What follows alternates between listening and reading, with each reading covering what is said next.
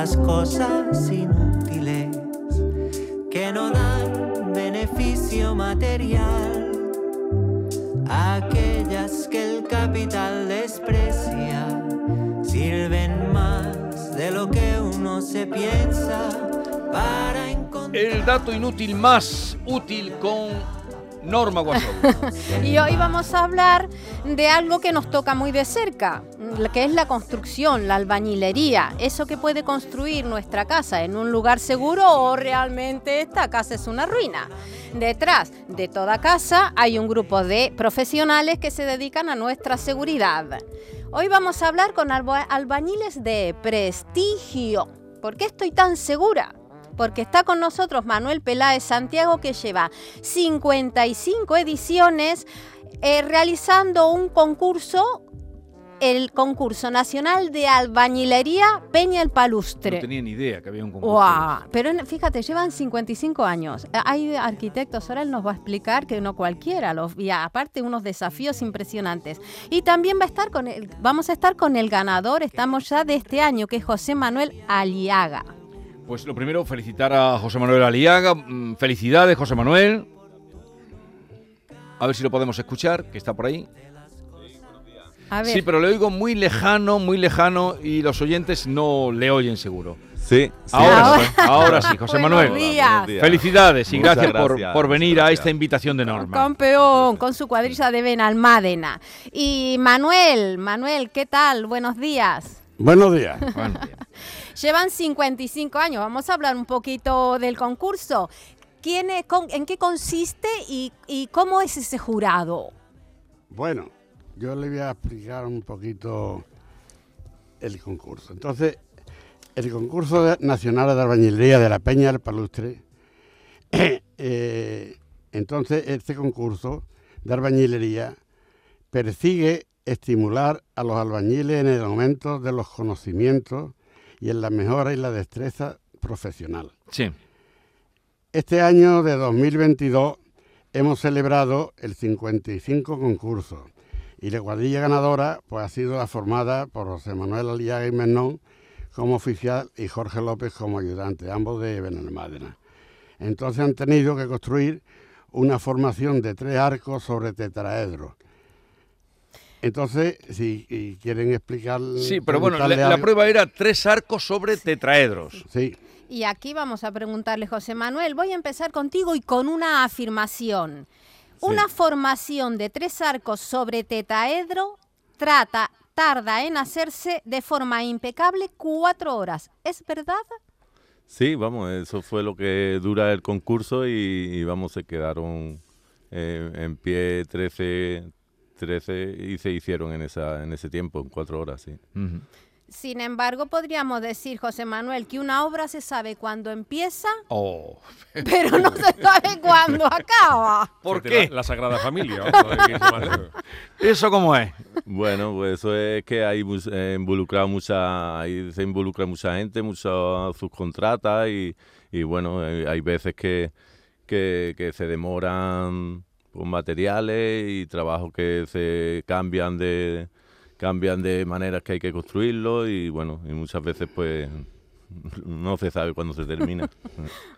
Eh, Manuel, sí. Mm, podríamos decir, si no se mojan los ladrillos antes de construir una pared, podemos tener consecuencias desagradables.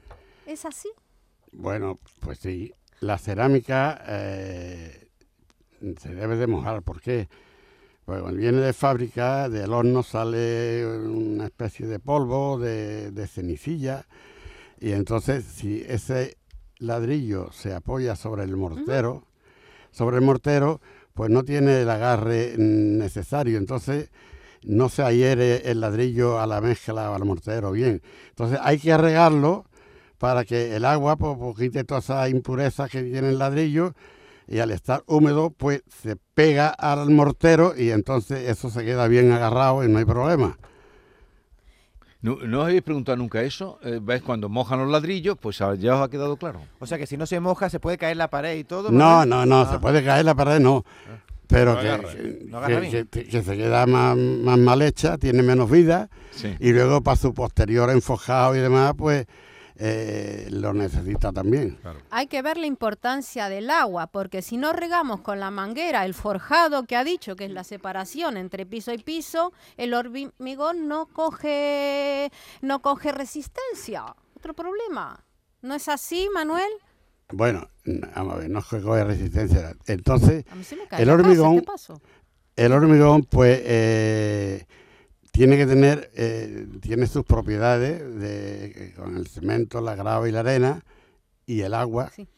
Entonces, eh, una vez eh, hecha la, obra de hormigón, un pilar, un forjado o lo que sea, pues para que vaya cogiendo resistencia y un fraguado adecuado, hay que estar dos o tres días a partir de haberse hecho esta faena regándolo, regándolo pues dos o tres veces al día. Ojo, hay sitios que no lo riegan y entonces peor para ellos. Mm. ¿Entiendes? Porque entonces ese hormigón no tiene la resistencia que hubiera cogido regándolo adecuadamente. A ver, José Manuel, ¿y un albañil dónde se forma? ¿Dónde aprende? Pues, hombre, normalmente entras como ayudante de, lo que es el albañil en sí y te vas formando con el tiempo. Y lo que pasa que bueno que, es una responsabilidad muy, grande la que tiene la albañila con respecto al peón y muchas veces pues esos peones pues no, no se implican para, para llegar a ser albañiles, simplemente pues se, quedan porque es verdad que el albañil tiene, tiene una responsabilidad muy grande. O sea que yo puedo empezar de peón y jubilarme como peón. Sí, sí, hay muchos, muchos, muchos casos, sí, porque, en fin, luego, ya digo, la responsabilidad es, muy grande y, y, luego lo que es el salario, pues prácticamente es el mismo. No, no, hay mucha diferencia de salario entre un peón y un albañil o sea, yo cuando era un chavalito, mi padre me ponía allí de peón a hacer eh, ayudante de obra y me ponía a hacer la mezcla. La mezcla es una mezcla padre de. Era albañil, David? No, pero hacían obras en casa, los chapuces. La mezcla siempre es cemento, arena y agua. ¿Cuál es la proporción para que sea una mezcla perfecta? Porque a mí se me iba las manos. Sí, pues hombre, depende qué tipo, qué es lo que vayas a, construir, porque el ladrillo necesita un tipo de, de mezcla, el, eh, por ejemplo, la teja es muy diferente, si va a colocar teja, si va al enfocado también es diferente. Pero vamos, normalmente pues eh, tres, tres una, cuatro una, tres de, arena, una de, cemento. Tres palas, ¿no? tres... Sí, bueno, la, la, cantidad, sí. Ahora que se está hablando tanto de la formación profesional, porque eh, cada día salen noticias de que faltan buenos profesionales, albañiles, no digamos, ha entrado de alguna manera, no sé si Manuel o José Manuel lo saben, si eh, porque hay algunos trabajos que han empezado ya a entrar en la formación profesional. Eh, ¿La albañilería está presente o no? Yo... Bueno, a nivel de enseñanza no lo sé todavía. Viene verdad que ha habido muchas escuelas, talleres. Sí. Y mm, desde mi conocimiento, de todas las que he conocido, que he conocido bastante, solamente la colegiata de Antequera es la única que ha visto de funcionar perfectamente. Eso de verdad era una escuela y un vivero de profesionales perfectos. Luego he visto otras muchas de organismos oficiales pues que eran formas de, en fin, de picaresca casi todo. De, coger eh, el, dinero del curso. El oficio, el oficio se aprende, el oficio se aprende eh, en el Tajo, trabajando eh, de aprendiz, y de aprendiz, y, y estando por unos cuantos años. ¿Qué pasa? Pues que un aprendiz, una empresa no lo puede tener prácticamente. ¿Por qué? Porque el aprendiz mm, tiene que pagar la empresa los mismos seguros sociales que por un maestro. Sí. Eh, prácticamente. Y claro, y el niño cuando normalmente está con un maestro que es un poco cajarrabio, cuando ha aprendido algo, está diciendo hasta luego. y, entonces a la, a la, empresa hoy día... Mm, no le porque ahora, ahora voy a explicar temas de cómo ha cambiado el sistema este. Eso le iba a preguntar. ah, bueno, usted dice el sistema, ¿no? Entonces, entonces el eh, eh, la solución para eso es facilísima y eso lo, se lo he explicado yo a gente eh, sindicalista y políticos muy cualificados porque hablaban de la, la, juventud, la delincuencia que se formaba y qué tal.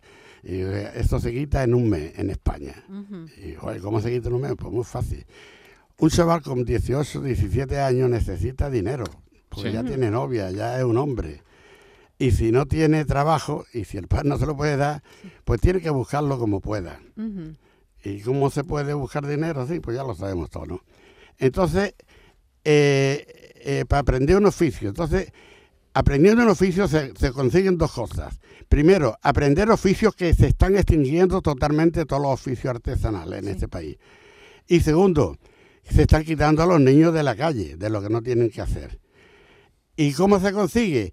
Pues el aprendiz que gane su sueldo de aprendiz y que la seguridad social mm, no la pague la empresa al aprendiz, porque le decía yo a estos señores, digo, tú tienes hijos con 18, 18 años, sí, y está estudiando, digo, y la seguridad social, ¿de quién depende? De, de mí, de mi, de mi seguridad social, pasa a mi hijo. Mm. Digo, ah, ¿y por qué no puede pasar estando tu hijo de aprendiz en un taller o en una obra? Claro. Ah, porque eso es beneficiar, en fin, ya el tema político que ya entramos aquí, no vamos, aquí no vamos a entrar. Pero que usted tendría una solución.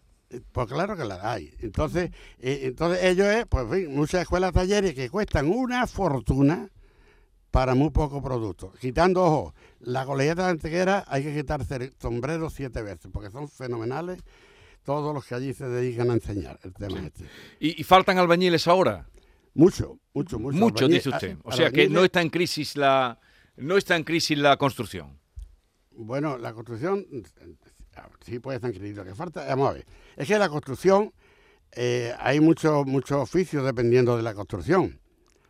La construcción hoy tenemos el problema en los albañiles, la albañilería, tenemos el problema de que la, la construcción se ha convertido en una gran industria. Sí. Entonces, el, el artesano, el albañil, el, profesional, pues eh, resulta de que antes eh, se trabajaba artesanalmente. Eh, el albañil se recreaba en su trabajo, por lo que lo hacía bonito, porque le gustaba.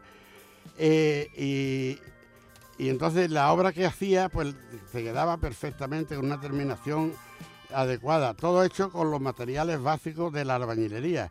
Hoy día, pues el sistema socioeconómico ha ido a abaratar las cosas y casi todo viene prefabricado. Mm.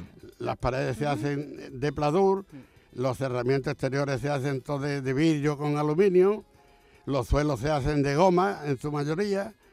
Y, así vamos casi, todo, casi todo.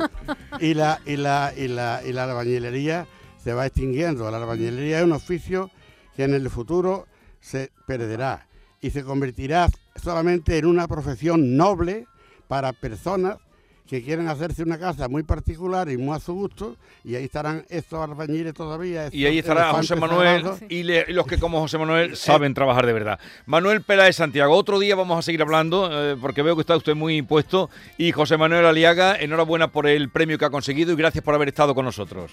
Gracias. Un abrazo. Un abrazo. Muchas gracias. Esta es La Mañana de Andalucía con Jesús Vigorra. Canal Sur Radio.